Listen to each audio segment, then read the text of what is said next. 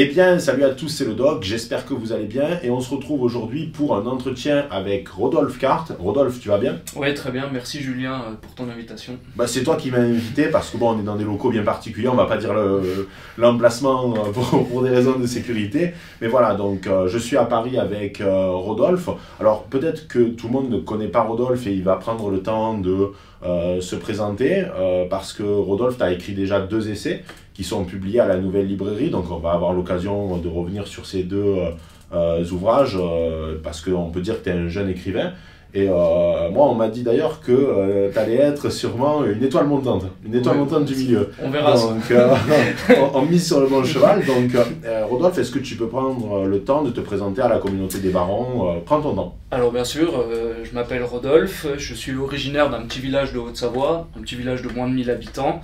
Euh, Aujourd'hui j'habite Paris. Euh, concernant mes études, j'ai fait des études de droit à Lyon 3, que tu connais bien. Ouais, je connais Euh, bien. ouais. Très bonne fac. Exactement, exactement. Après, pour des, euh, enfin même avant mes études de droit, je m'étais destiné à la base même aux études d'architecture. D'accord. J'ai fait un an à l'école polytechnique de Lausanne, pour ceux qui connaîtront. Bon, après, j'ai dû arrêter pour des raisons personnelles, et après, donc, je me suis réorienté sur du droit à Lyon 3. Donc, à Lyon 3, voilà, j'ai suivi les cours euh, d'une fac, à mon avis, qui conserve encore un très bon niveau. Je Oui, sais pas ce vrai. que tu en as pensé. C'est vrai, non, c'est une fac avec un très bon niveau. Le problème de Lyon 3, c'est que c'est une fac qui se veut un peu parisienne. Oui, tu oui, sais, c'est une fac, une fac qui souffre du, du fait que c'est considéré comme une fac de province et euh, ils veulent à tout prix avoir euh, un sais, la reconnaissance. Après, il y a- ils ont des très bons euh, professeurs, on va citer les noms, on n'en a rien à foutre. Ils ont David Cumin qui est excellent euh, tu sais, sur tout ce qui est histoire de la guerre. Je vous le conseille d'ailleurs, Histoire de la guerre de David Cumin, c'est un, très bon ouvrage.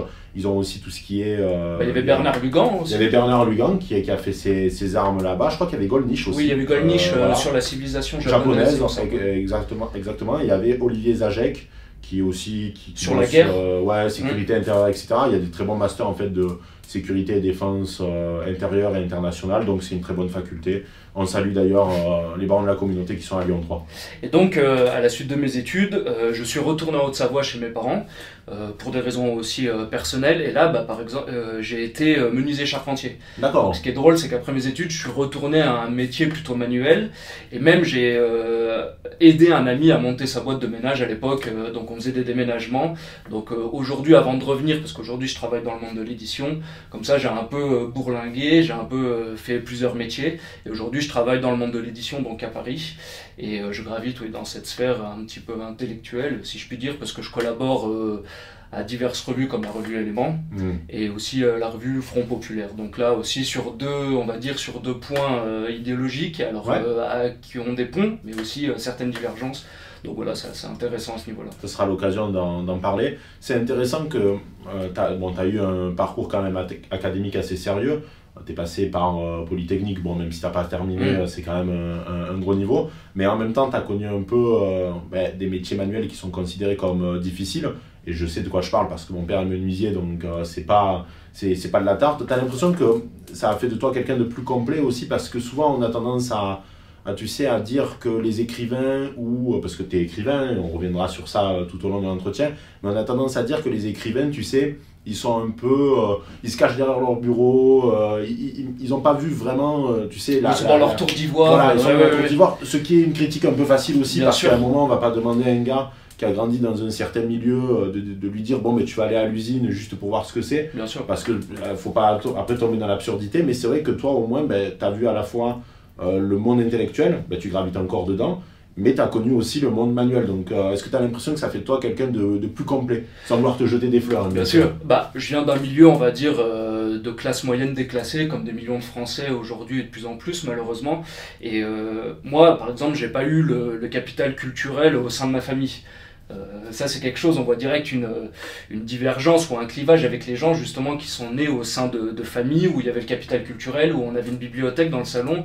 Moi, j'ai eu une enfance tout à fait euh, heureuse, bien sûr, des parents aimants, ce genre de choses. Mais c'est vrai que, bah, le, comment dire, euh, le retard culturel, parfois, il est un peu difficile. Et c'est pour ça qu'il y a un roman euh, que j'aime beaucoup, qui est, euh, Jack London, enfin, qui est euh, Martin Eden de Jack London, qui revient vraiment sur cette, euh, bah, comment dire, sur ce retour ou ce rattrapage qu'on doit faire quand on vient d'un milieu, on va dire, intellectuelle ou culturelle un peu défavorisée. Même si, bon, bien évidemment, il y avait une, une culture moyenne, comme on le retrouve dans, beaucoup de familles françaises aujourd'hui. Et par contre, là où j'ai eu de la chance, c'est que j'ai rencontré un professeur dans mon lycée à l'époque, quand j'étais en Haute-Savoie, qui m'a, comment dire, un peu allumé, ou en tout cas qui a mis le feu à, certaines braises. Euh, et c'était notamment un prof de philosophie. Et là où j'ai eu de la chance, c'est que ce prof était un professeur de Cagne Hippocagne à Lyon, et il venait une fois par semaine dans notre classe, dans notre lycée en Haute-Savoie, pour donner des cours de, philosophie. Donc on a eu de la chance d'avoir un professeur de qualité, euh, ce qui aujourd'hui dans la France périphérique, on a parfois un peu des difficultés. Et la, la, majorité des professeurs de qualité, même si en France périphérique on peut en retrouver bien évidemment, bah, ils ont tendance à se concentrer sur Paris, dans les grands lycées, dans ce genre de choses. Donc là, j'ai eu, comment dire, oui, un déclic avec ce professeur. C'est vraiment ce, professeur qui m'a poussé à lire des livres. Moi, avant 16 ans, 18 ans, j'avais lu quasiment aucun livre. Je préférais lire de la BD, des mangas. C'est pour ça qu'aussi, parfois, euh, dans la droite, on peut retrouver une certaine réticence vis-à-vis d'une certaine culture populaire, notamment des mangas. moi, j'en viens, j'ai été un grand lecteur. Bah, Ce qui est une connerie d'ailleurs. Hein. Oui, on aura l'occasion d'en parler. Bah, par exemple, moi, je suis un fan inconditionnel de Berserk. Et Berserk, on retrouve véritablement, ne serait-ce que dans les dessins, bah, euh, une, euh, comment dire, une continuité avec Albert Dürer, avec vraiment les, les, grands graveurs comme ça de, de, de l'Europe, les grands artistes de l'Europe. Et si vous prenez les, les, dessins de Berserk, c'est Kentio Miura qui les dessinait, bah, il y a vraiment une filiation. Et même dans, comment dire, dans l'idéologie, Miura, c'était vraiment quelqu'un qui s'imprégnait de la civilisation européenne, notamment de la civilisation euh, des chevaliers, ce genre de choses du Moyen-Âge. Donc voilà, ça c'est une petite passerelle et, peut-être parfois on a tendance un peu trop vite à, dans le camp de droite à stigmatiser cette culture populaire. Alors évidemment qu'il y a des côtés assez péjoratifs et négatifs, notamment sur une Disney, Disneylandisation un peu de la culture. Et c'est vrai qu'une grande majorité aujourd'hui des Français préfèrent aller à Disneyland qu'au Puy du Fou. Mais par contre, je pense qu'il ne faut pas la renier et qu'on retrouve encore des, choses intéressantes euh, dans ce domaine-là. Et donc, euh, comme je te l'ai dit, j'ai eu de la chance de tomber sur ce professeur mais ce qui est assez intéressant, c'est que par exemple, Peggy, je sais que dans un texte sur l'argent, il revenait sur cette relation, euh, tu sais, de l'élève au professeur. Et parfois, quand on n'a pas, comment dire, l'appui au sein de sa famille pour avoir cette montée culturelle ou cette montée comme ça dans, dans la société, et eh ben à l'époque, moi j'ai encore eu la chance de tomber sur une école bah, qui pouvait, bah voilà, euh, extraire un peu la personne euh, de son milieu social de base pour comme ça lui faire découvrir entre guillemets d'autres choses et un autre univers culturel.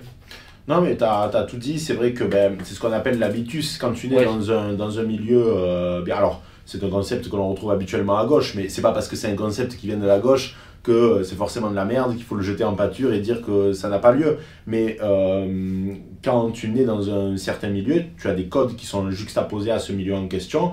Et quand tu vas te retrouver euh, dans un milieu différent du tien, eh bien, tu vas pas avoir ces codes et ça va se voir comme euh, né au milieu de la figure. Si par exemple, tu viens d'une famille populaire et que par euh, la force des choses, tu te retrouves invité, euh, euh je sais pas moi, dans, dans, un grand bal parisien, tu sais, avec, avec des gens du 16e ou qui sont issus de la noblesse ou de l'aristocratie, ce qu'il en reste, tu me diras, mais il va y avoir un décalage parce que tu, tu n'as pas accumulé les codes au fur et à mesure ben, de, de ton évolution, etc. Alors après, tu peux, toi, par la vivacité intellectuelle, etc., acquérir un savoir, mm.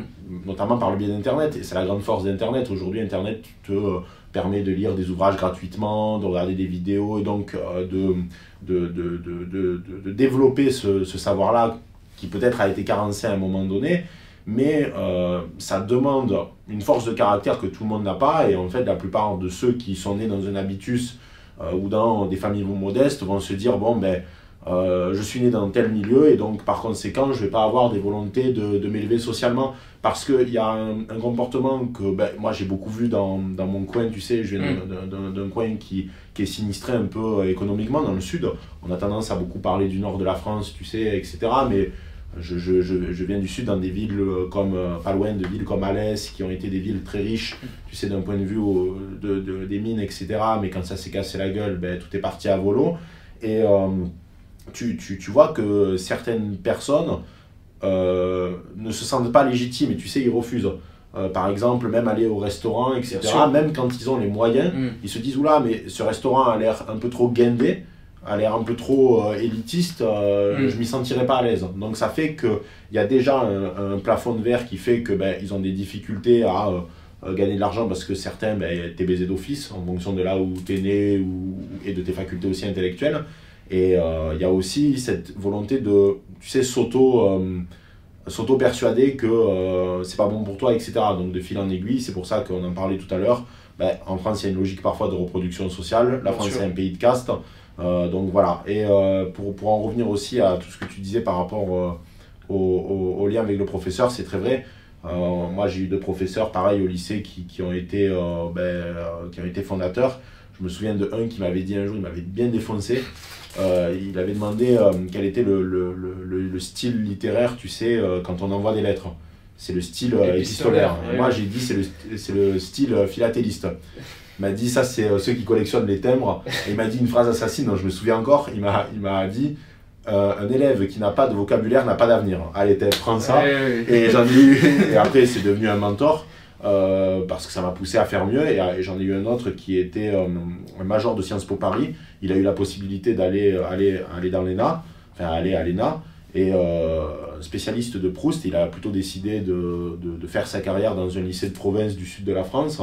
C'est lui qui m'a fait découvrir des auteurs comme Pasolini, etc. Et on en revient à, à ce que, à ce que tu as mentionné euh, précédemment, c'est à droite, il y a un gros problème, c'est euh, le caractère dogmatique. Bien sûr. C'est-à-dire qu'à droite, il y a vraiment euh, cette idée de on a notre vision du monde et tout ce qui peut être fait et qui est considéré comme populaire et tout ce qui n'est pas de ce qui est pour la droite de l'élitisme va être jeté en pâture. Et tu vois, les mangas, par exemple, il y a des histoires qui sont tout à fait épique dans, dans, l'univers manga. Quand j'étais gamin, je lisais beaucoup les, le One Piece, alors je dois, je dois mal le prononcer parce que moi, l'accent anglais, ça fait 15, mais c'est une histoire euh, épique où on retrouve d'ailleurs toujours ben, des, des, des, des, des, références à euh, la civilisation européenne. De toute façon, Dominique Vénère euh, l'a très bien démontré qu'entre le Japon et la France, il y avait certains ponts oui, dans le samouraï d'Occident. Donc, tout ça, tout ça n'est pas étonnant et c'est, je, je, valide 100% de ce que tu dis. Il y a vraiment ce caractère. Euh, bah justement, peut-être euh, aussi euh, parfois d'arriver un peu sur le tard, comme ça, ça nous permet d'être.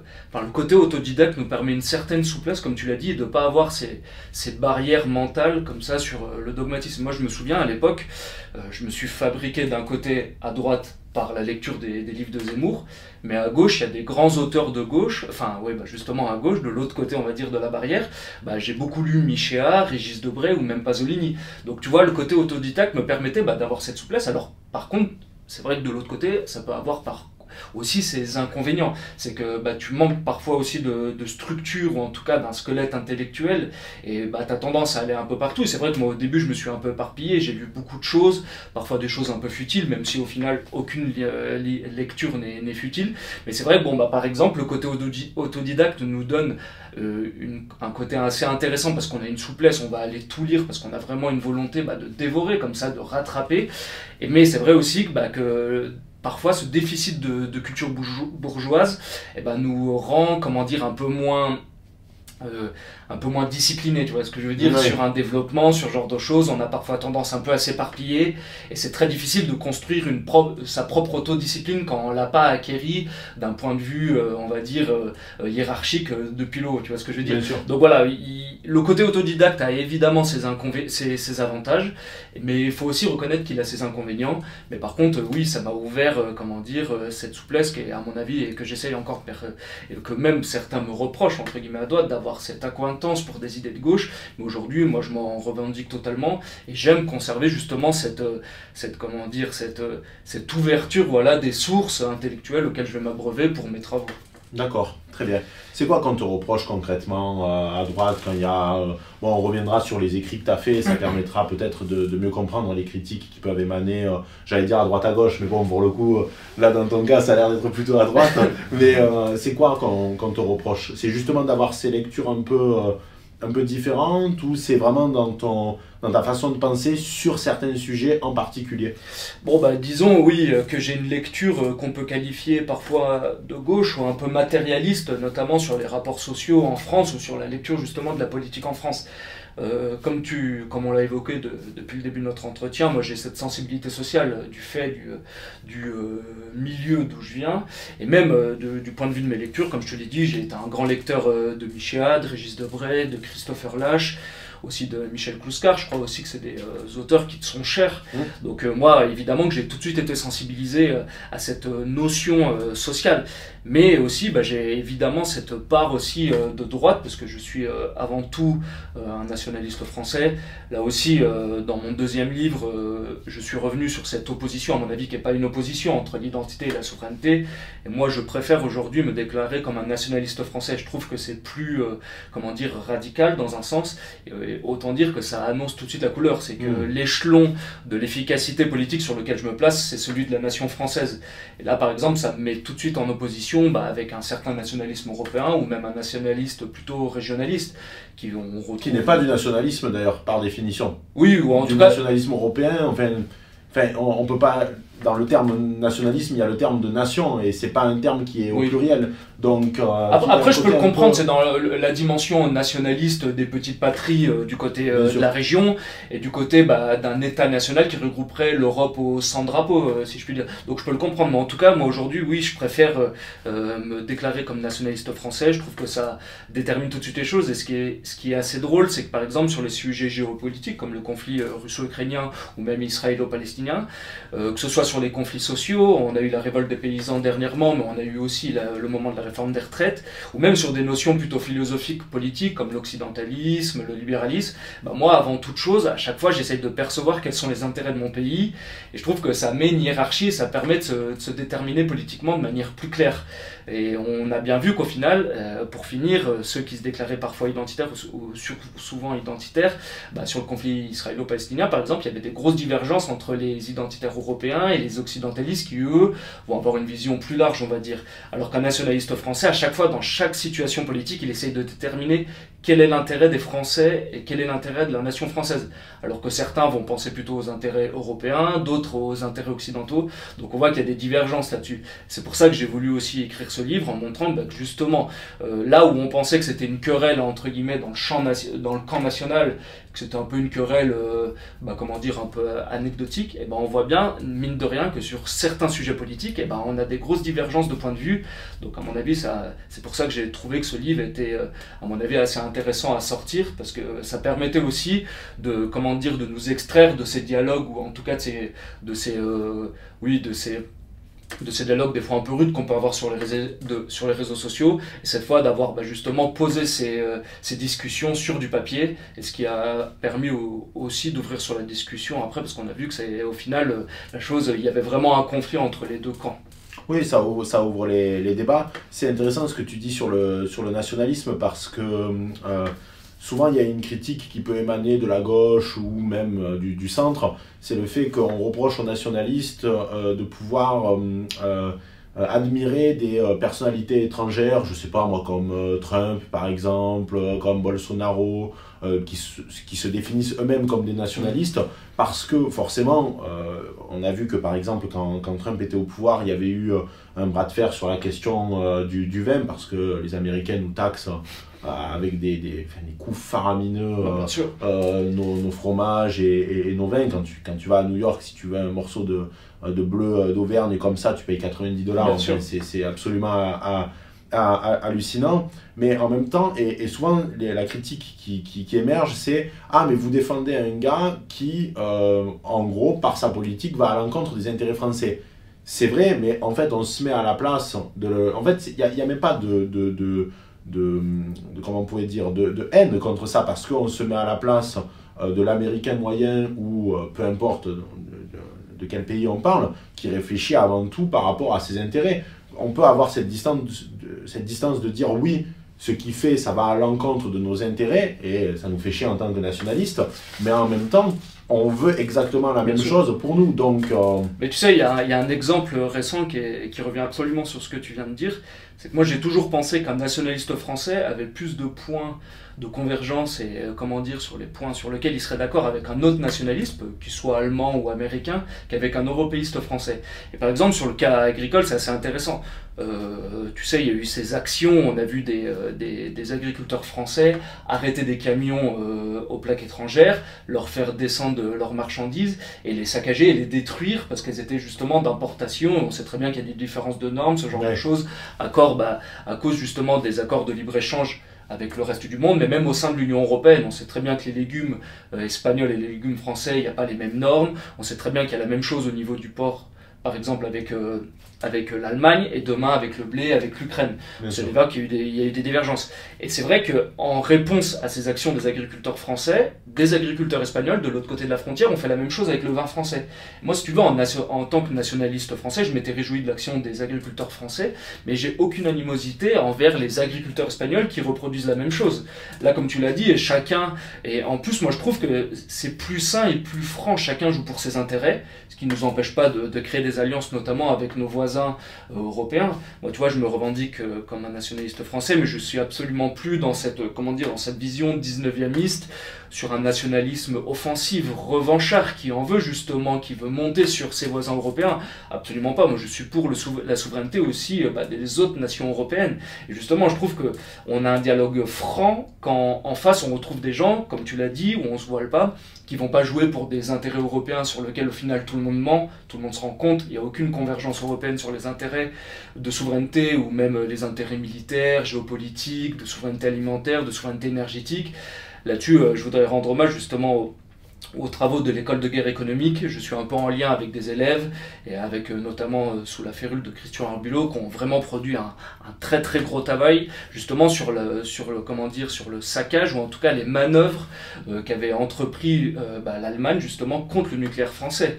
Et là justement il faut mettre le doigt dessus, il faut, il faut le dire que c'est un scandale. Et ça c'est quelque chose que je reproche par exemple souvent aux identitaires, c'est que eux, par conscience ethniques vont se refuser, par exemple, à, montrer du doigt ces manœuvres qui sont, à mon avis, de l'ingérence, qui sont insupportables, et qui sont aussi de l'ordre, euh, bah, justement, de la guerre économique. Donc voilà, c'est euh, un nationaliste français, il faut qu'il soit conséquent, et euh, là-dessus, justement, que ce soit d'un point de vue démographique ou économique, il faut qu'il soit cohérent et qu'il, il soit animé par une doctrine qui prend en, considération toutes ces, toutes ces, visions du monde et toutes ces, oui, ces questions politiques. Ben c'est intéressant ce que tu dis parce que c'est vrai qu'aujourd'hui, le terme nationaliste est vu comme un gros mot parce que quand il est, quand il est analysé, quand il est décortiqué, on a tendance à remettre sur le, sur le devant de la scène des, des, des auteurs comme euh, Maurice Barrès, qui, qui, avait justement ce nationalisme très revanchard, oui, même s'il n'avait pas euh, d'ailleurs au, au, début de sa carrière. Hein, C'est-à-dire Oui, c'est l'écrivain du culte du mois. Voilà, oui, c'est voilà, ça. Au début, il n'était pas du tout dans justement, il avait, il avait une sorte de, de, grand respect pour, euh, je crois que c'était l'Allemagne et le Royaume-Uni, parce qu'il il reconnaissait voilà, la, la grandeur de, de, ces nations, et c'est qu'après qu'il a eu cet aspect euh, revanchard. Mais si on reste à, l'origine de sa pensée ben, euh, au début, et c'est des pensées qu'ensuite on a retrouvées chez des auteurs comme le regretté Roger Scruton, c'est que le nationaliste part du principe que son pays a des caractères, comme disait Gustave Le Bon, son peuple a des caractères, qu'il a un cahier des charges bien spécifique, qu'il a une identité, une histoire, etc. Et que euh, on a forcément découle de tout ceci des intérêts qui vont être complètement divergents par rapport à d'autres nations, mais ça ne veut pas dire que pour autant on a envie de, détruire l'autre et de l'annihiler. Je dirais même qu'un nationaliste sait pertinemment que la guerre, euh, c'est le tombeau des peuples et qu'il euh, n'a aucun intérêt à faire la guerre. après, ça dépend des conflits il y a des conflits où on, en ressort plus, plus gagnant que perdant, mais en règle générale, tout le monde y perd des plumes.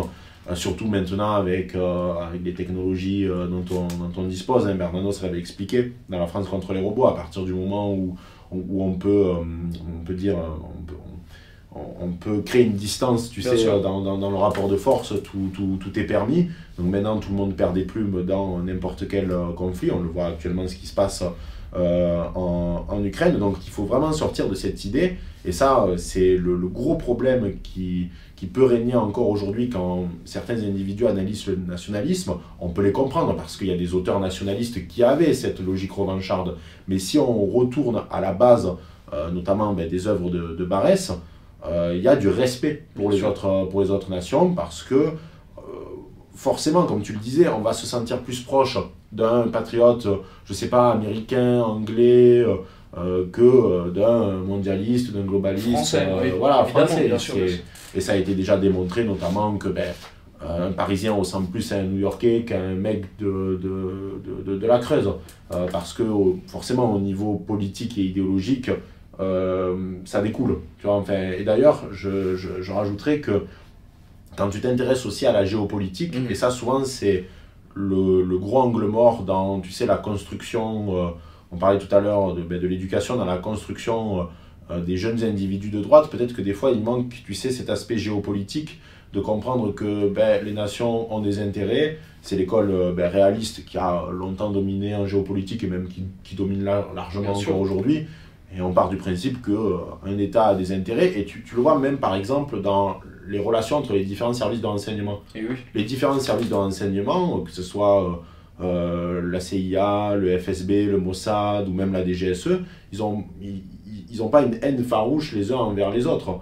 Mais ils savent très bien que euh, ben, des fois on fait des trucs dans leur dos, et, mais ça fait, ça fait partie du jeu. ça fait partie du jeu. Et pour le comprendre, il faut un peu connaître et c'est pour ça qu'il ne faut pas être dans cette logique de penser que de facto, parce que on est animé par un amour pour notre pays et pour notre nation, que euh, ça veut dire que cet amour implique en parallèle une haine farouche envers les autres. Bah justement, je trouve que tu euh, mentionnes un point très important qui est, celui, le mot de stratégie. Pour faire euh, rapide pour nos auditeurs, disons que l'identitaire va plutôt s'intéresser au contenu et le souverainiste au contenant. Donc euh, le contenu, on parle plutôt du peuple, le contenant plutôt des institutions étatiques. Donc euh, comment dire, ce qui va intéresser euh, pour un enfin, chez un identitaire, le peuple, c'est ce que les peuples sont, donc on est dans le domaine de l'être. Ce qui va plutôt intéresser un souverainiste, c'est ce que les peuples font, on est dans le domaine de l'agir. Moi, ce que j'aime bien, c'est que la synthèse du nationaliste répond à cette question qui est celle de se maintenir. Et la question de se maintenir, c'est à la fois en tant que peuple, donc on est dans la question de l'être, et en tant qu'entité souveraine, et là on est dans l'agir. Je trouve que c'est une belle synthèse. Et la synthèse euh, pour répondre à cette question euh, de se maintenir, c'est celle de la stratégie militaire. La stratégie militaire, euh, elle est intéressante parce qu'on peut l'ouvrir sur un nombre de domaines assez, assez grand.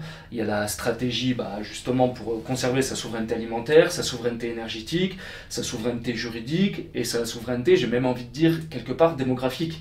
Parce que moi aussi, comme on l'a un peu mentionné, évidemment que c'est des domaines qui m'intéressent et ces domaines justement comme, comme, tu l'as dit, sont parfois le parent pauvre, entre guillemets, des identitaires. La question énergétique, par exemple, sur l'ingérence euh, allemande, eh ben, il faut la mentionner. Sur la question bah, de la souveraineté alimentaire, il faut évidemment la mentionner, et c'est parfois des choses qui vont être un peu délaissées. Mais par contre, là, euh, un reproche sur lequel j'aimerais répondre sur le souverainisme, c'est que la question de la souveraineté, entre guillemets, de la stratégie démographique, est aussi importante que toutes les autres. Euh, moi, j'ai fait, j'ai commis plusieurs articles pour Front Populaire en essayant vraiment de, de pointer du doigt bah, les notions dévoyées, par exemple, d'assimilation, ou en montrant justement que les bascules démographiques que nous allions connaître en Europe de l'Ouest et notamment en France, elles étaient capitales justement pour, cette, pour comprendre cette notion euh, euh, de souveraineté. Et justement, les identitaires ont souvent beau jeu de dire, bah oui, mais entre guillemets, vous, les, les, les souverainistes, bah, qu'importe si demain on vit dans une France-Afrique, ou une France composée majoritairement d'extra-européens, bah, tant que la France resterait euh, souveraine, bah, entre guillemets, ça vous irait. Alors moi je dis absolument pas. un souverainiste, les questions, comment dire, de bascule démographique, elles sont cardinales, elles sont fondamentales vraiment pour son logiciel de pensée. Parce qu'on sait pertinemment que quand on a, comment dire, des diasporas qui deviennent de plus en plus gros au sein d'un peuple, bah évidemment ça crée des bascules. Et par exemple, on l'a connu, tu sais, au moment euh, de, de 2020, quand on a eu cet affrontement un peu afflux, enfin comment dire, afflux tendu et distendu entre la Grèce et la Turquie, par exemple, les seuls qui se sont montrés capables de soutenir ou de montrer un certain soutien à la Grèce, bah, c'était la France. L'Allemagne est restée dans un état d'inaction à cause de quoi? À cause de sa diaspora turque, parce qu'on sait très bien que justement Erdogan jouait dessus. Et nous-mêmes, on sait très bien qu'en France, les dirigeants euh, maghrébins jouent sur les diasporas qu'on a en France. Et là-dessus, il faut absolument pas être, euh, être, comment dire, être naïf. Et moi, c'est pour ça que justement, euh, la question de la pyramide des âges, de la démographie en berne en France, notamment des populations de souche, c'est des questions qui sont éminemment préoccupantes pour un souverainiste. Et j'ai envie de dire, c'est quasiment le socle. Et là, donc, on retombe sur une convergence avec les identitaires en disant qu'à la base de tout, l'identité, c'est vraiment le socle. Alors après, c'est vrai que les visions, on va dire, euh, entre identitaire et souverainisme vont parfois évoluer. Parce qu'il y a pareil une, phrase ou un axiome de de la stratégie que j'aime bien, c'est que c'est avant tout le terrain qui détermine la stratégie. Et aujourd'hui, par exemple, quand une partie des identitaires euh, rêvent, entre guillemets, du retour à une France, ou en tout cas à une Europe de l'Ouest éthiquement et homogénéiquement blanche, bah, j'ai envie de dire, bah, aujourd'hui, ça va être plutôt difficile. Euh, on a quand même eu une immigration depuis euh, notamment les Trente Glorieuses qui ont qui ont modifié, qu'on le veuille ou non, le peuple. Alors il faut défendre bien évidemment le peuple historique français. Moi c'est pour ça que dans mon livre je reviens souvent sur la notion de peuple majoritaire. Parce que justement si on ne défend pas ce peuple euh, majoritaire, on n'aura pas demain ce noyau intégrateur qui nous permettra justement de maintenir une France souveraine. Donc voilà, euh, c'est sur cette ligne de crête qui est parfois un peu difficile que j'essaye de, poursuivre mon combat en montant que, absolument, enfin, que les souverainistes doivent absolument considérer la donnée identitaire, mais, mais par contre ne pas en faire l'alpha et l'oméga d'une politique, et qu'il y a aussi toutes ces données, notamment de diplomatie, de géopolitique, de souveraineté alimentaire, énergétique, ce genre de choses, ou aussi de souveraineté industrielle qui sont à prendre en compte. Ben, le, le, moi, le, problème que, que, je peux mentionner, enfin que je peux, euh, que je peux avancer, c'est que c'est vrai que d'un point de vue euh, assez extérieur, alors je ne m'intéresse pas de manière approfondie au travail des, des, des, identitaires parce que moi c'est pas ma ligne euh, sur YouTube donc c'est vrai que j'ai jamais trop regardé dans, dans, dans, tu sais, dans vraiment avec sérieux ce qu'ils font mais de avec une certaine distance j'ai l'impression que ça tourne quand même beaucoup autour ben, du sujet euh, ben, majeur chez eux, c'est-à-dire l'immigration, qui est un sujet extrêmement important. Et c'est pas pour autant que je le néglige, mais en fait, on ne fait pas un programme politique et on ne fait pas un programme éventuellement pour, entre guillemets, sauver la France que sur cette question-là. Que ce soit une question qu'on a à la, base, ça je l'entends bien. Ah, bien sûr. Il n'y a pas une volonté de, de, de, se fourvoyer ou de se cacher derrière des faux semblants, mais euh, il y a quand même tout un tas de, de questions, et c'est pour ça que je te disais quand on a une lecture notamment de, géopolitique, quand on, on, en a fait dans son, son apprentissage euh, scolaire, ben, tu te rends compte que ça ouvre un champ des possibles parce que la géopolitique, ça, ça ouvre à des questions en lien ben, justement avec la, la souveraineté alimentaire, euh, énergétique, la, énergétique la, la, la, souveraineté aussi armée, c'est-à-dire aujourd'hui on, on, sait très bien qu'on fabrique même plus notre propre FAMAS, on a un putain d'HK euh, allemand. donc hmm. toutes ces questions-là, je crois qu'on a même plus de balles aussi, enfin bon, bref, il y a tout un tas de sujets qui sont on, ne fait pas, on, gère pas un pays que sur la question de l'immigration. Et d'ailleurs, c'est ce que je, reproche aussi à des, à des, à des politiques comme, comme, comme, Zemmour, qui, qui tournent en boucle comme un disque rayé sur la question de l'immigration. Et dès qu'on gratte un peu euh, sur d'autres sujets, on a l'impression que euh, très vite, on trouve un vernis. Donc, euh, c'est pour ça que je me sens d'ailleurs personnellement plus proche des souverainistes dont j'ai l'impression qu'ils font un travail plus sérieux, plus approfondi euh, que des identitaires, sachant d'autant plus que chez les souverainistes, c'est pas comme si la question de l'immigration n'était absolument pas abordée et que euh, vous faisiez les autruches. Hein, donc, je sais pas, c'est assez. Euh, bah, bien sûr, et moi par exemple, qui me revendique oui, comme souverainiste, je suis le premier à bien sûr reconnaître qu'il y a une unité biocivilisationnelle européenne on sait pertinemment que, la majorité, enfin, que, que, les peuples européens sont tous héritiers, on va, on va dire, d'un brassage biologique avec euh, bah, cette population des chasseurs-cueilleurs qui est arrivée sur notre, continent, euh, sur notre continent il y a environ 45 000 ans, qui a connu ensuite le brassage avec les populations anatoliennes qui ont donné bah, la révolution euh, néolithique justement de moins 10 000 jusqu'à moins 2500 et aussi bah, de ses concurrents venus de nord. Et même d'un point de vue euh, euh, linguistique, on sait qu'il y a cette langue commune indo-européenne et sur la mythologie comparée, si on se réfère aux travaux de Georges Dumézil, on sait très bien que la trifonctionnalité, donc si vous voulez cette classe des personnes qui prient, les oratores, des guerriers, les bellatores et bah, des travailleurs, les laboratores, c'est la genèse et c'est la, comment dire, la matrice originelle euh, européenne. Moi, je suis le premier à le reconnaître. Et comme tu l'as très bien dit, le problème, c'est que cette souche, ou entre guillemets, cette matrice euh, biologique et ethnique qu'on a en commun avec les autres peuples européens, parce qu'évidemment que les Espagnols et les Italiens, on a tendance euh, parfois un petit peu à les moquer comme des narboïdes, mais évidemment qu'ils sont plus proches d'un point de vue biologique des Islandais que des Maghrébins, par exemple. On le sait pertinemment, les travaux en paléogénétique nous le montrent récemment, mais par contre, comme tu l'as très bien dit, est-ce que ça doit forcément déboucher sur, comment dire, une concrétisation politique? Alors c'est vrai que les arguments des identitaires sont plutôt recevables. Ils nous disent, bah, on voit quand même un effondrement euh, démographique dans la majorité des pays européens, même dans la quasiment euh, la totalité.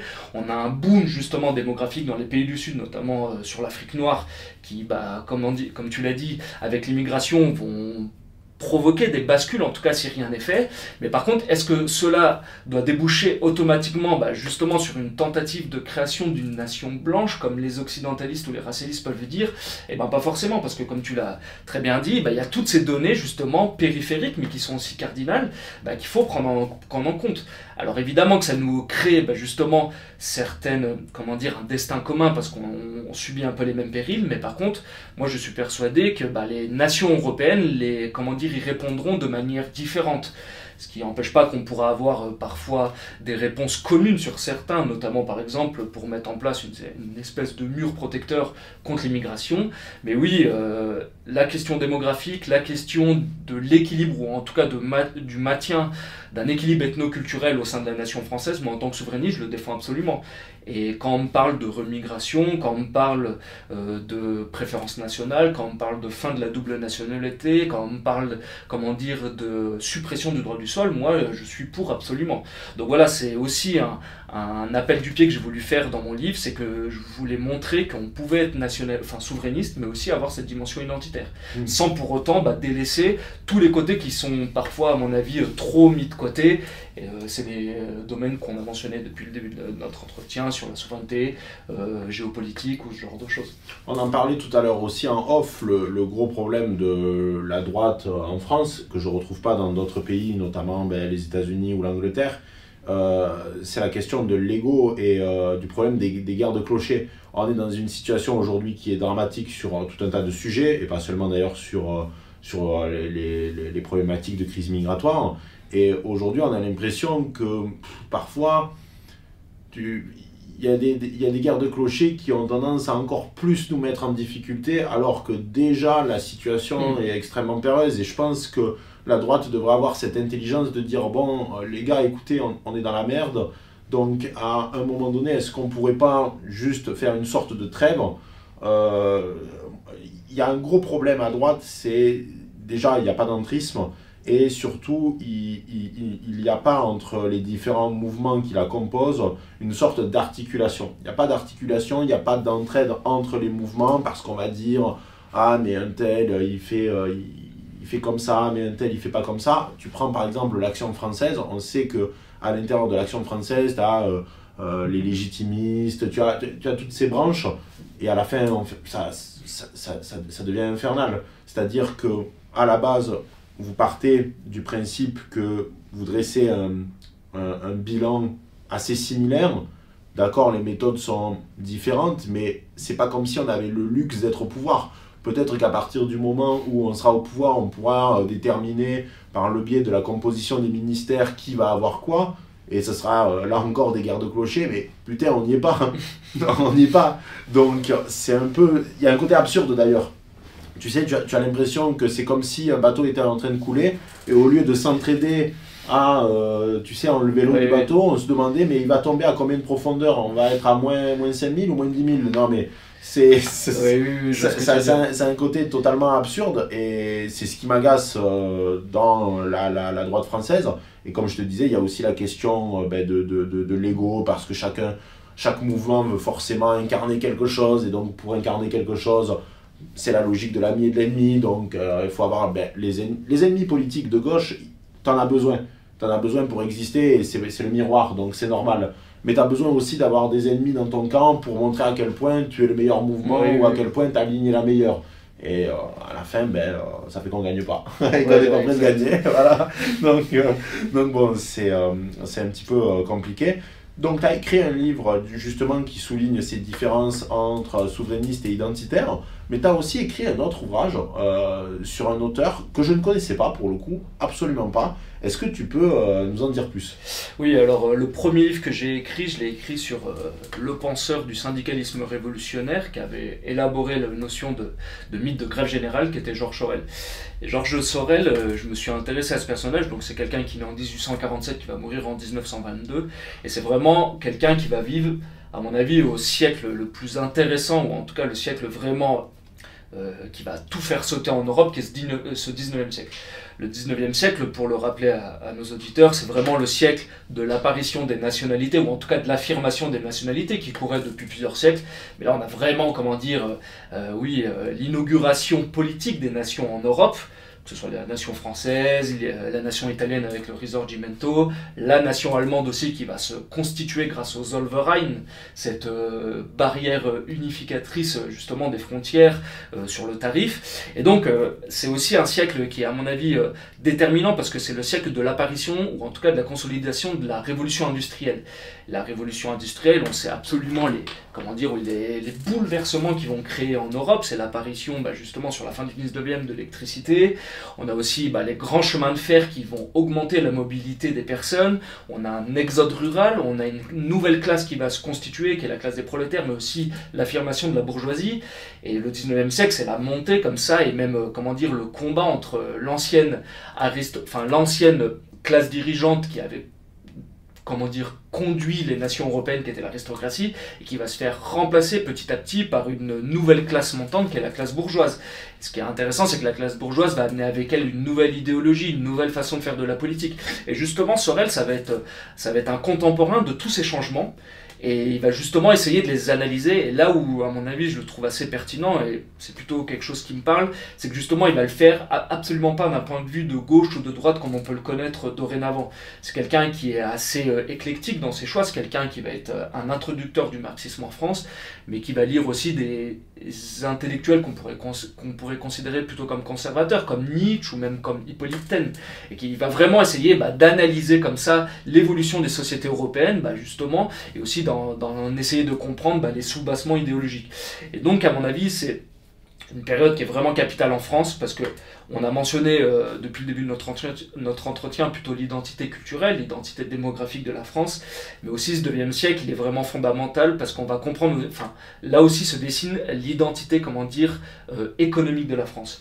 Et là, c'est un autre auteur que j'ai découvert, enfin qui est encore vivant, c'est le fils d'Emmanuel Todd, David Todd, qui a fait deux livres à mon, avant, à mon avis que, que nos auditeurs doivent lire, c'est l'identité économique de la France, qui est son premier livre, et l'Empire de velours, qui est le deuxième.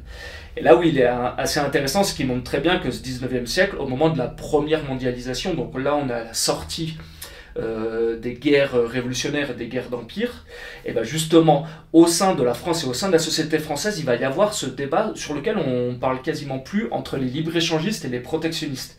Et ce qui est assez intéressant, c'est que justement la notion de protectionnisme, comme par hasard, elle revient aujourd'hui avec euh, les agriculteurs. On en a parlé aussi euh, il y a quelques dizaines d'années bah, avec les, euh, la désindustrialisation qu'on a connue en France.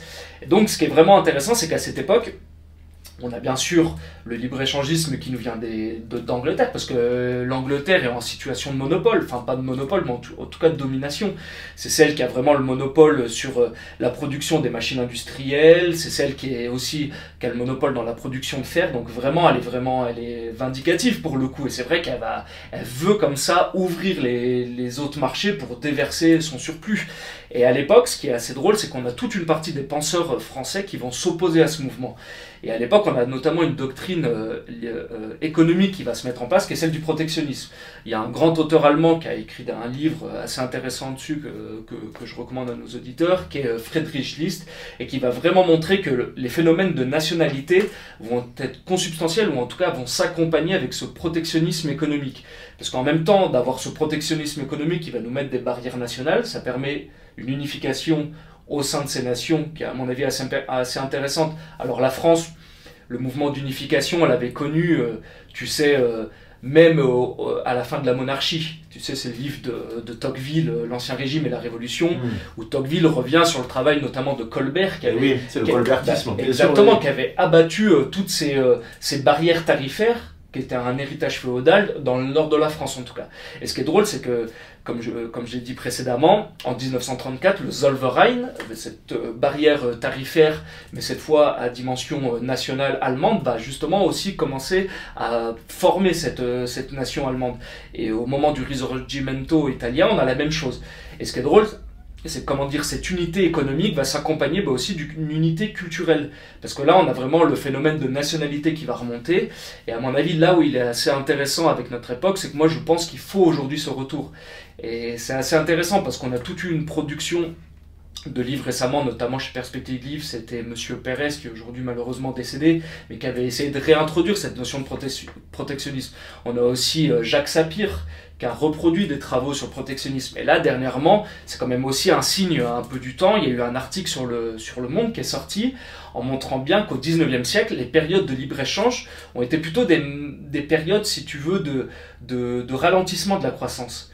Euh, euh, on a le traité de 1860 qui est le traité Cobden-Chevalier, où au moment du Second Empire, eh ben, bizarrement, quand on a les, accords de libre-échange, bah, la, la, croissance a tendance à, se réduire en France. Alors qu'au moment du blocus continental de, Napoléon, au moment de la restauration, on a vraiment bah, des, réductions, ou en tout cas l'instauration de tarifs douaniers, notamment aussi à la fin du 19e siècle avec le tarif Méline, bah, comme par hasard, c'est là où on a des croissances qui augmentent parce que euh, une idée qui est consubstantielle justement à l'idée protectionniste, à l'idée protectionniste, bah, cette idée de, de défendre les, comment dire les industries naissantes, tu sais.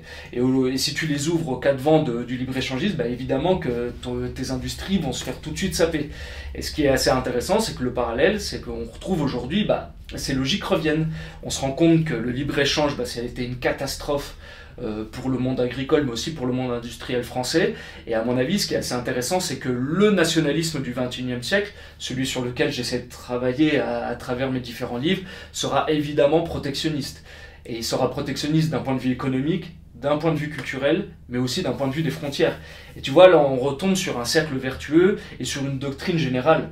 Et à mon avis, ce qui est aussi intéressant, je, euh, je pense que je peux approfondir, c'est que je me suis justement intéressé au 19e siècle à l'expansion coloniale, qui est véritablement euh, là aussi en lien avec ce débat entre le libre-échange et le protectionnisme. Parce que comme par hasard, euh, les libre-échangistes de l'époque, ça va être les grands libéraux. C'est le roi Beaulieu, c'est Prévost Paradol, c'est aussi, comme par hasard, aussi des gens qui vont être pour la promotion du colonialisme. Et c'est aussi des gens qui vont être pour la promotion de l'assimilation. Alors qu'en face, les nationalistes de l'époque, il faut se souvenir qu'en 1870, ils sont plutôt opposés justement à la colonisation. Eux, ce sont des nationalistes, et ils disent, oui, entre guillemets, vous nous promettez des aventures étrangères dans d'autres pays, notamment en Afrique, mais par contre, eh ben, c'était pour faire oublier le traumatisme, bien évidemment, de la perte de l'Alsace et de la Lorraine en 1870. Mmh. Et c'est la fameuse phrase, la fameuse phrase d'un grand nationaliste euh, français qui est un peu oublié aujourd'hui, qui est Déroulède, qui avait dit bah, Vous m'offrez serviteur, mais j'ai perdu deux sœurs. Alors la phrase est un peu dure, il faut la remettre dans son contexte, on était vraiment dans, ce logiciel. Et donc ce 19e siècle, sur lequel euh, j'avais travaillé un peu euh, grâce à Georges Chorel, à mon avis, il est fondamental parce qu'il m'a sorti de la dichotomie et du clivage gauche-droite. Et à mon avis, le clivage qui se met véritablement en France à partir du 19e siècle, c'est le clivage entre les libéraux et les illibéraux. Sur le domaine de l'identité, les libéraux, ça va être les assimilationnistes, les promoteurs du colonialisme, aujourd'hui les paternalistes si tu veux. Et de l'autre côté, on va retrouver les différentialistes. Différentialistes, là aussi, pour revenir euh, sur cette notion, elle est, comment dire, elle est en lien avec euh, un grand maréchal que nous avons connu en France, qui est le maréchal Lyotet. Maréchal Lyotet, tu sais, c'était le, le résident général en France, le représentant de la France au Maroc, qui avait installé un protectorat. Et lui, il avait une vision intéressante des peuples euh, colonisés, il avait une vision différentialiste. C'était absolument pas une vision raciste. C'était bah, les Africains ne sont pas ni inférieurs ni supérieurs, ils sont autres.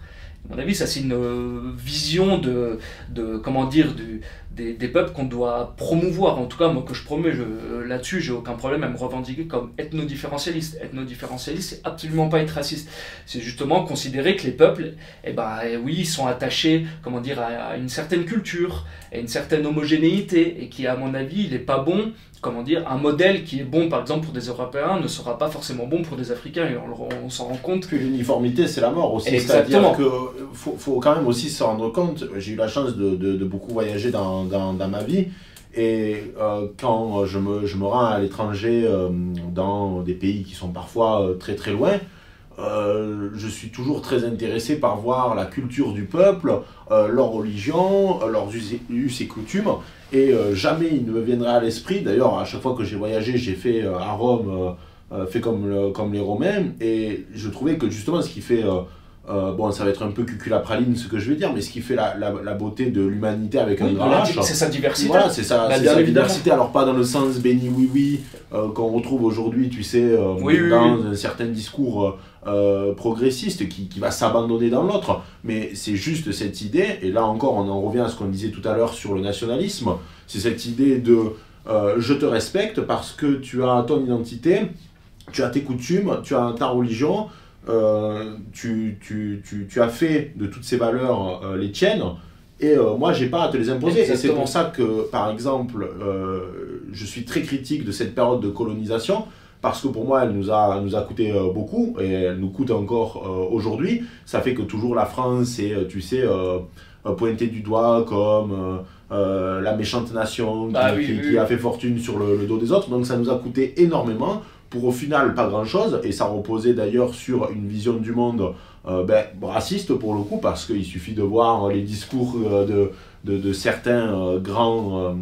grands grands architectes de la colonisation pour comprendre que la volonté, c'était euh, cette volonté d'uniformisation qui est aussi une volonté dogmatique en partant du principe que notre modèle, on devait à tout prix euh, l'exporter ailleurs. Bien sûr. Et d'ailleurs, c'est le gros problème encore aujourd'hui de l'Occident, comme quoi on ne s'est toujours pas affranchi de ces barrières mentales, qui est de considérer que notre vision du monde euh, droit de l'homiste, etc., elle doit être validée par absolument tout le monde. Et euh, on voit qu'au euh, cours de ce 21e siècle, il y a un véritable recul de ces idées-là, ce qui nous fait un peu du bien. Et on voit émerger des nations qui sont absolument pas alignées sur ces valeurs, la Chine, la Russie, l'Afrique du Sud, le Brésil, etc. etc. Donc il y, a, y, a, un côté absurde, on n'a pas encore tout à fait abandonné cette vision du monde, et peut-être que quand on l'abandonnera, ça nous fera le plus grand bien. En tout cas, moi, je, je, suis de ceux qui pensent ça. Tu as dit beaucoup de choses euh, très intéressantes là, euh, durant, euh, ben, du, durant ta, ta, réponse. C'est vrai qu'on on n'a pas parlé aussi de la question écologique parce que le protectionnisme, ça implique donc aussi d'avoir une économie circulaire, faire travailler ben, via la préférence nationale d'abord des gens de chez nous avant d'être dans des logiques euh, de libre-échange, même s'il y a des pays qui, par exemple, ont succombé au libre-échange, qui sont d'ailleurs très protectionnistes. Je pense par exemple aux États-Unis, ils sont très protectionnistes sur certains sujets et euh, ça, c'est plutôt un pari euh, qui, qui est, qui est gagnant. Mais c'est vrai qu'aujourd'hui, ça paraît être dans une forme d'absurdité de dire que, par exemple, et on le voit que c'était l'une des revendications ben, des, agriculteurs, c'est absurde d'aller acheter de la viande que l'on peut retrouver en France en Argentine, la faire venir par euh, cargo, par avion ou n'importe quoi, alors qu'on a des producteurs euh, français chez nous et qu'en plus, à la fin, euh, cette viande qui vient d'Argentine, elle sera moins chère parce qu'elle a été faite dans des conditions de merde, parce que le gars, il n'a pas eu un cahier des charges de fou furieux imposé par l'Union européenne pour faire sa viande ou, ou n'importe quoi. Là, je parle de viande, mais ça peut mm. être tout et n'importe quoi. Et donc, à la fin, ça, ça devient difficile. Donc, moi, je crois fondamentalement euh, et on en parlait tout à l'heure, que l'avenir reposera sur deux notions, à la fois le sécessionnisme, pas forcément partout, mais il y aura une logique de repli identitaire qui peut se retrouver d'un point de vue euh, régional. On va le voir en France, nous, c'est une certitude au regard des tensions qu'il y a dans notre pays. On va le voir en Irlande du Nord, on va le voir au Québec, euh, par rapport au Canada, on va le voir aux États-Unis. Donc cette logique de sécession, on va la retrouver, c'est-à-dire cette opposition aussi entre valeurs plus conservatrices euh, conservatrice pardon, une valeur plus progressiste qui émane notamment de cette logique, parce que nous deux, on est un peu de cette même école, euh, on pense qu'on ne peut pas être libéral d'un point de vue économique et être conservateur mm. au niveau des mœurs, ça va coincer quelque part. Donc en fait, pour moi, cette opposition, elle va se jouer là aussi, c'est-à-dire qu'il y a des peuples euh, qui ont des valeurs conservatrices, qui ne veulent pas être dans cette logique de libre-échange, dans cette logique globaliste et mondialiste, et donc par conséquent vont vouloir faire cavalier seul. Et euh, on va le voir de plus en plus, et c'est peut-être le risque majeur qui plane euh, à la fois euh, dans, certains pays européens, mais aussi aux États-Unis, au Canada, etc. Donc le futur sera sécessionniste, selon moi. Après, je peux me tromper, et j'espère me tromper d'ailleurs parce que quand on est nationaliste, on n'est pas en train de fantasmer sur la possibilité d'une sécession, euh, loin de moi cette idée. Et en plus de cela, euh, il y a euh, donc cette logique protectionniste, et on en parlait tout à l'heure en off, c'est que nous, on a une lecture qui est assez critique du capitalisme, du, du, du libre-échangisme, etc. Mais il ne faut pas considérer, parce que ça c'est l'écueil dans dans, lequel on peut tomber que de facto on va être contre par exemple la petite et moyenne entreprise. Je pense qu'on est tous les deux d'accord pour dire qu'en France il y a un taux d'imposition qui est totalement ahurissant, surtout au regard de mm. euh, l'hôpital public par en couille, euh, ne parlons même pas de l'éducation, enfin c'est n'importe quoi, on paie des impôts, on ne sait pas où ça va. Mais il faut être pragmatique, c'est-à-dire qu'on peut largement critiquer euh, ce, côté euh, libre-échangiste, ce, règne de l'argent, euh, puisque forcément ce règne de l'argent va impacter les valeurs conservatrices, c'est ce qui, ce qui met le plus en péril ces valeurs-là. Mais ça ne veut pas dire que en parallèle, on est contre le fait ben, d'entreprendre. tu, tout à l'heure, tu disais que tu as, as, travaillé dans, dans le cadre de la menuiserie. L'artisanat, par exemple, ben, ça reste une entreprise. tu, tu, fais un service qui est bien précis contre de l'argent et le but c'est pas du tout d'entraver ces gens-là. J'ai l'impression que parfois à droite il y a un peu cette difficulté de considérer que dès qu'on va un petit peu critiquer le, le, capitalisme euh, et euh, certaines choses qui en découlent, ça veut dire que de facto on est pour une collectivisation à outrance, etc. Absolument pas. Et là encore, il ne faut pas tomber dans une logique dogmatique euh, de penser que tout est gravé dans le marbre. Est-ce que tu veux réagir par rapport à ce que ce que j'ai dit, euh, parce que j'ai une autre question à te poser, mais si tu veux réagir avant. Euh. Du point de vue de la sécession, moi, je suis absolument pour une sécession vis-à-vis de l'Union Européenne. oui, voilà, ça par contre, on est d'accord. mais par contre, comme tu l'as très bien mentionné, je pense que le nationalisme au XXIe siècle, qui n'est pas le nationalisme du, 20 du 19e siècle, je sais que euh, Julien, Julien Rochdy aime parfois. Euh, On le salue d'ailleurs. Voilà, ouais, exactement, m'opposer la phrase euh, l'histoire ne repasse pas deux, deux, fois les mêmes plats. Alors moi, je suis tout à fait d'accord. Mais par contre, ce que j'essaye aussi là de, de construire et d'élaborer à travers les deux livres que je viens de sortir et aussi les livres que, que je prépare et qui sont voilà en cours de préparation, c'est que j'essaye vraiment d'avoir comment dire cette doctrine cohérente et qui reprend tous ces aspects que tu as mentionnés. Et à mon avis, bien évidemment que ces aspects comme je l'ai mentionné euh, un peu auparavant, et ben, comme par hasard, à chaque fois on retrouve cette opposition entre le libre-échangisme et le protectionnisme, cette différence entre un universalisme et la protection des peuples. Mais la protection des peuples, comme tu l'as très bien dit, c'est, il reprend cette protection, comment dire, sur les points de vue industriels, de souveraineté alimentaire et ce genre de choses, mais aussi sur le point de vue ethno-culturel. Et là, c'est peut-être un, un, point mort qu'ont, par exemple, les gauchistes, parce que dernièrement, il y a eu un, une vidéo qui est sortie qui était assez intéressante sur, tu sais, l'Institut La Boétie, c'est le centre de formation intellectuelle de la France Insoumise, et il revenait sur ces, euh, sur ces thématiques, euh, le localisme, l'écologie, les circuits courts, les cohérences euh, relationnelles entre des populations sur une même terre, qui sont, à mon avis, des choses pour lesquelles il faut se battre. Mais par contre, ils omettaient toujours que bah, toutes ces choses-là, elles étaient, bah, comme d'habitude, sous un, reposaient sous le socle bah, de l'identité, de l'identité, de l'homogénéité ethnoculturelle d'un peuple. Et eux, justement, essayaient de, brasser la chose en disant bah oui, mais ça n'empêche pas, les gens peuvent quand même venir de un peu des coins de coin. Bah non, bien évidemment, une homogénéité sur un territoire, c'est une homogénéité économique, industrielle, mais c'est aussi une économie ethnoculturelle, qu'on le veuille ou pas. Euh, ça fait partie d'un ensemble et on prend pas d'un côté quelque chose qui nous arrange en délaissant euh, ce qui nous dérange un peu. Donc là, je pense que à droite, ou en tout cas dans le camp national, on a véritablement une longueur d'avance parce que pour nous, on aura toujours l'avantage de la cohérence globale vis-à-vis de cette cohérence un peu, euh, comment dire, euh, oui, on prend tout, ce qu'on désire et on rejette tout ce qu'on ne désire pas du côté des gauchistes. Et concernant justement ce côté comme tu l'as dit, national, un peu de rétractation. Je pense qu'il se supplante bien, entre guillemets, à une divergence aujourd'hui qu'on retrouve de plus en plus dans le domaine électoral, qui est la divergence entre le bloc populaire et le bloc élitaire. Euh, là aussi, c'est un point sur lequel parfois on m'a reproché, notamment à droite, en disant que j'avais une lecture matérialiste, voire marxiste des choses. Mais on constate très bien, depuis le vote 2012, le vote de 2012 était encore un vote d'identité politique. Tu sais, c'est l'opposition entre d'un côté euh, euh, Hollande et Sarkozy. Donc là, on a véritablement, comment dire, une affiliation droite-gauche des personnes qui votent. Mais par contre, à partir de 2017, on a basculé dans un autre rapport, si tu veux.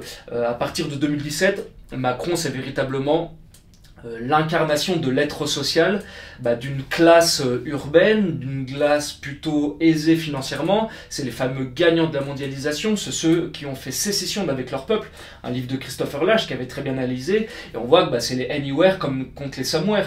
Où c'est, euh, tu sais, la, phrase de... L'ubérisation. Voilà, exactement. Ou de Raphaël Glucksmann qui disait « Je me sens plus proche aujourd'hui d'un Berlinois, d'un New-Yorkais que d'un appui... Que d'un habitant. Tout à l'heure, exactement. Donc là, on retombe encore sur les notions de cohérence, tu vois. C'est là où c'est intéressant. Et c'est pour ça que euh, cette filiation qui part du 19e siècle, qui est vraiment consubstantielle à notre, à notre vie politique aujourd'hui, cette opposition entre les libéraux et les illibéraux, alors elle a subi des transformations vis-à-vis des siècles, bien évidemment, avec les événements qu'on a pu connaître, mais je trouve que c'est vraiment le sous-bassement idéologique de la guerre politique qu'on connaît aujourd'hui en France. On n'est plus dans ces clivages gauche-droite. Et aujourd'hui, on s'en rend très bien compte quand, euh, par exemple, en, 2002, en 2022, au moment des, élections présidentielles, 70% euh, des cadres au second tour vont voter Macron, alors qu'à l'inverse, 70% des ouvriers et 56% des employés ont voté pour Marine Le Pen, qu'on le veuille ou non, on a véritablement un vote de classe. Alors là, par contre, ça nous euh, débouche sur la réalisation, ou en tout cas, est-ce que demain, le camp national pourra l'emporter? Et la différence qu'on retrouve entre cette classe, on va dire, urbaine, des, des anywhere, ceux qui, euh, qui voyagent, comment dire, qui vont de métropole en métropole, et ceux qui, vont, qui sont assignés à résidence, qui sont enracinés, justement, qui représentent plutôt les, les employés, les ouvriers, les petits commerçants. C'est là aussi, comme tu as raison de le mentionner, il ne faut pas faire de divergence, justement, ou même sur les petits patrons d'entreprise, qui ont tout intérêt à avoir des protections en France, justement, et qui ont tout intérêt à ce qu'on mette en place des frontières pour empêcher, justement, cette libre concurrence qui, qui les bouffe petit à petit. Et justement, je trouve que c'est le le clivage fondamental sur lequel on devra insister dans les années à venir. Et même, je ne sais pas si tu as vu le dernier sondage qui est sorti, c'était pour, euh, c'est un sondage de l'IFOP pour euh, Valeurs Actuelles, aujourd'hui on montrait que dans un second tour, euh, Marine Le Pen, Gabriel Attal, Marine Le Pen l'emportera 51%. Alors bien évidemment, il faut prendre avec beaucoup de distance critique ce genre oui, parce qu'il y a toujours la, différence entre quand tu réponds au sondage et quand tu es dans l'isoloir et que tu mets le bulletin. Exactement. Et même, bon voilà, on est quand même assez loin, il va se passer des choses d'ici là. Mais par contre, là où c'est intéressant, à mon avis, c'est que ça prépare quand même de manière psychologique peut-être une bascule. Et là aussi où euh, Marine Le Pen est à mon avis assez intéressante, c'est qu'elle ne se présente plus comme une candidate de droite justement, elle arrive à draguer cet électorat qui est un peu fluctuant, qui, qui représente un peu euh, les abstentionnistes, tu sais. on s'est toujours euh, posé la question, à partir du moment où euh, on prenait cette image, quand la baleine abstentionniste remontera, bah, quelle couleur électorale elle prendra, quand elle mmh. remontera, comment dire, à flot.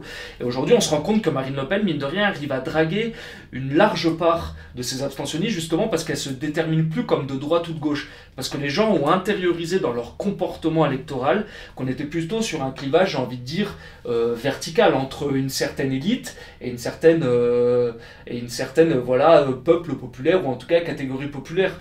Et ce qui est drôle, c'est que ces clivages, on les retrouve notamment entre, bah, comment dire, la zone périphérique qu'on retrouve chez, chez mais on les retrouve aussi dans cette classe moyenne de plus en plus déclassée, là on retombe sur les travaux de Louis Chauvel. C'est pour ça que dans mon livre, moi je me suis beaucoup intéressé à des travaux de sociologues comme Pierre Vermeuren, Emmanuel Todd, euh, Jérôme Fourquet. Et tous euh, ces sociologues-là nous montrent pertinemment, nous montrent très bien que justement le clivage, il est plus forcément droite-gauche, mais il est comme ça vertical. Et donc, euh, ça ne doit pas nous empêcher justement de, de, continuer à défendre les valeurs de droite, ce genre de choses. Mais bien évidemment, il faut les prendre en compte, cette dimension sociale du clivage qui arrive en France et qui nous oppose ben, justement ce bloc élitaire à ce bloc populaire. Exactement. Pour terminer, je vais te poser une ultime question. On a parlé tout à l'heure de Georges Sorel. Qu'est-ce qu'on pourrait retenir de son œuvre qui serait utile aujourd'hui pour, euh, pour, un jeune qui ne le connaît absolument pas euh, Qu'est-ce qu'on peut retenir de Sorel? Bah justement, le, euh, le mythe sorélien, c'est vraiment, comment dire, le, le dépassement héroïque, et c'est justement la mise en action du peuple par un mythe mobilisateur. Sorel, ce qui est, ce qui est véritablement intéressant, c'est que ça a été un introducteur de la pensée marxiste en France, mais il va se séparer, comment dire, du matérialisme historique tu sais, qui était très dogmatique en disant, bah, arriver à certaines euh, euh, contradictions socio-économiques, bah, automatiquement, ça débouchera par l'arrivée du prolétariat, dictature du prolétariat, abolition de l'État et apparition de l'État communiste. Tu sais, il y avait un peu cette eschatologie. en soi. Voilà, exactement, où on suivait un chemin de fer et entre guillemets, on allait d'étape en étape arriver jusqu'à la société communiste. Sorel, c'est quelqu'un justement qui va absolument casser cette vision de, de l'histoire. Pour lui, on est plutôt dans des domaines de cycle. Et aujourd'hui, le domaine de cycle qui prévaut, c'est celui de la circulation des élites.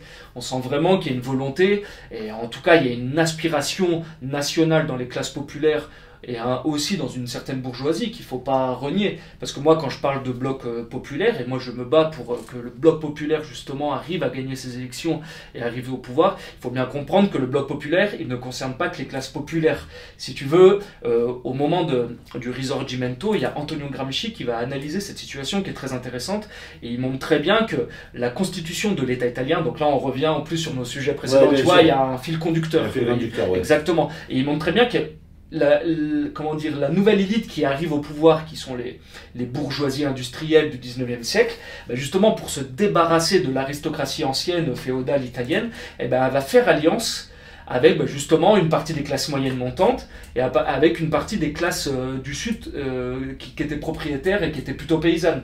Là, euh, je renvoie nos auditeurs pour qu'ils comprennent bien cette situation. Ils peuvent lire le livre de Lampedusa, Le Guépard, ou même le, le, film de, de Visconti avec euh, Claudia Cardinal et Alain Delon. Voilà. Et on voit véritablement ce changement. Et aujourd'hui, je pense qu'on est exactement dans une même situation. On a besoin d'une élite, on a un changement des élites, mais par contre, ce qui change, c'est qu'à l'époque, le noyau, si tu veux, irradiant était la bourgeoisie parce qu'on avait une montée des élites, alors qu'aujourd'hui, le noyau irradiant qui a des intérêts matériels en France, c'est les classes populaires. Alors par contre, avec tous les inconvénients que ça peut amener. Par exemple, quelqu'un qui appartient aux classes populaires, euh, rechigne à se déclamer de ces classes populaires. Tu vois ce que je veux dire? C'est vrai que quand on demande aux personnes comment ils se considèrent d'un point de vue sociologique, ils ont tendance à se surestimer un petit peu.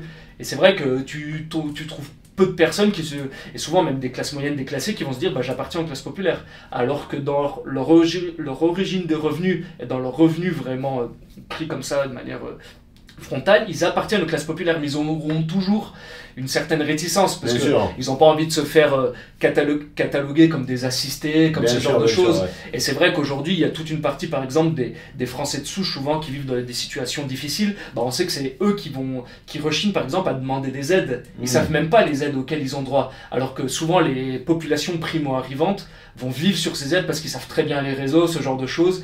Et je sais pas, dans le peuple de souche français, même précarisé, ils résistent à un petit sentiment de fierté. On n'a pas envie d'aller demander des aides. Et c'est pour ça que tu as raison de mentionner que bien qu'on soit euh, sensible au, comment dire, aux, problématiques sociales, on n'est absolument pas euh, misérabiliste ou ce genre de choses. Euh, véritablement, euh, à mon avis, l'identité sociale en France, c'est le petit propriétaire, et moi je protège le propriétaire.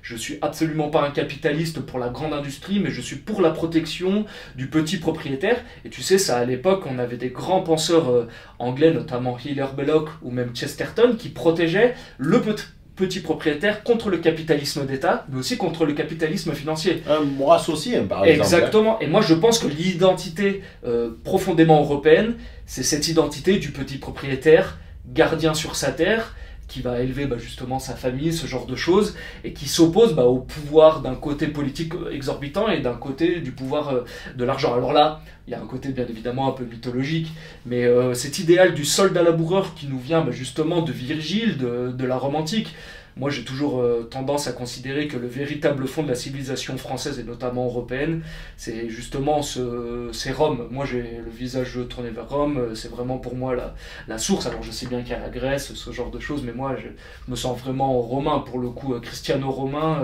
je trouve que c'est vraiment l'identité de la France. Elle se fonde là-dessus. Et et donc, pour en revenir à, notre sujet de l'hégémonie qui se renverse, à l'époque, ce qu'il faut bien comprendre, c'est qu'un bloc, il a sa strate sociologique, il a sa strate culturelle et il a aussi son hégémonie ou en tout cas la crise organique. Et aujourd'hui, cette crise organique, on, la retrouve à tous les points de vue. Euh, d'un côté, on a une élite qui est libre-échangiste, d'un côté, un petit peuple qui est plutôt protectionniste. D'un côté, on a une élite qui est européiste, de l'autre côté, le peuple qui est plutôt nationaliste. Et tu vois, là, on retombe encore sur les mêmes, euh, sur les mêmes données euh, dont on parle depuis notre début de notre entretien. Est-ce que tu as un mot de la fin pour les barons de la communauté? Tu veux conclure sur quelque chose? Moi, justement, euh, euh, j'aimerais, c'est un grand mot, mais m'adresser à, la jeunesse. C'est vrai que par rapport à mes livres, j'ai fait beaucoup de, conférences ou ce genre de choses, que ce soit dans des partis politiques. Notamment, j'ai fait une intervention au RNJ ou même dans des syndicats étudiants comme la Cocarde, dans des groupes militants. J'ai été à Nice, j'ai été à l'Action française à Paris, euh, bientôt je vais aller à Reims, à Lyon. Et c'est vrai que dans notre, dans notre génération, je trouve qu'il y a vraiment un élan comme ça, patriote, nationaliste, qui est vraiment intéressant Et oui, j'espère de, toute, de toutes mes forces et de toute ma volonté bah, qu'on arrivera à concrétiser l'essai. Parce qu'aujourd'hui, je trouve qu'il y a vraiment un élan. Et justement, pour qu'il se concrétise de manière politique, et eh ben, euh, je dis merde, entre guillemets. Bon, c'est une expression un peu. Ouais, ouais. J'ai envie de dire merde, en tout cas, aux pessimistes et à ceux qui découragent la jeunesse. Tout, toute personne qui décourage la jeunesse est un salaud, que ce soit sur les points de vue démographiques, culturels, ce genre de choses. Il faut qu'on aille de l'avant. Moi, je suis certain que dans notre génération, il se passera quelque chose. Ben Rodolphe, c'était un plaisir. Merci Jules. Merci d'avoir accepté mon invitation. Merci aux barons qui ont regardé l'entretien jusqu'au bout. On se retrouve à très vite pour une prochaine vidéo. C'était Rodolphe et le doc. Ciao les barons.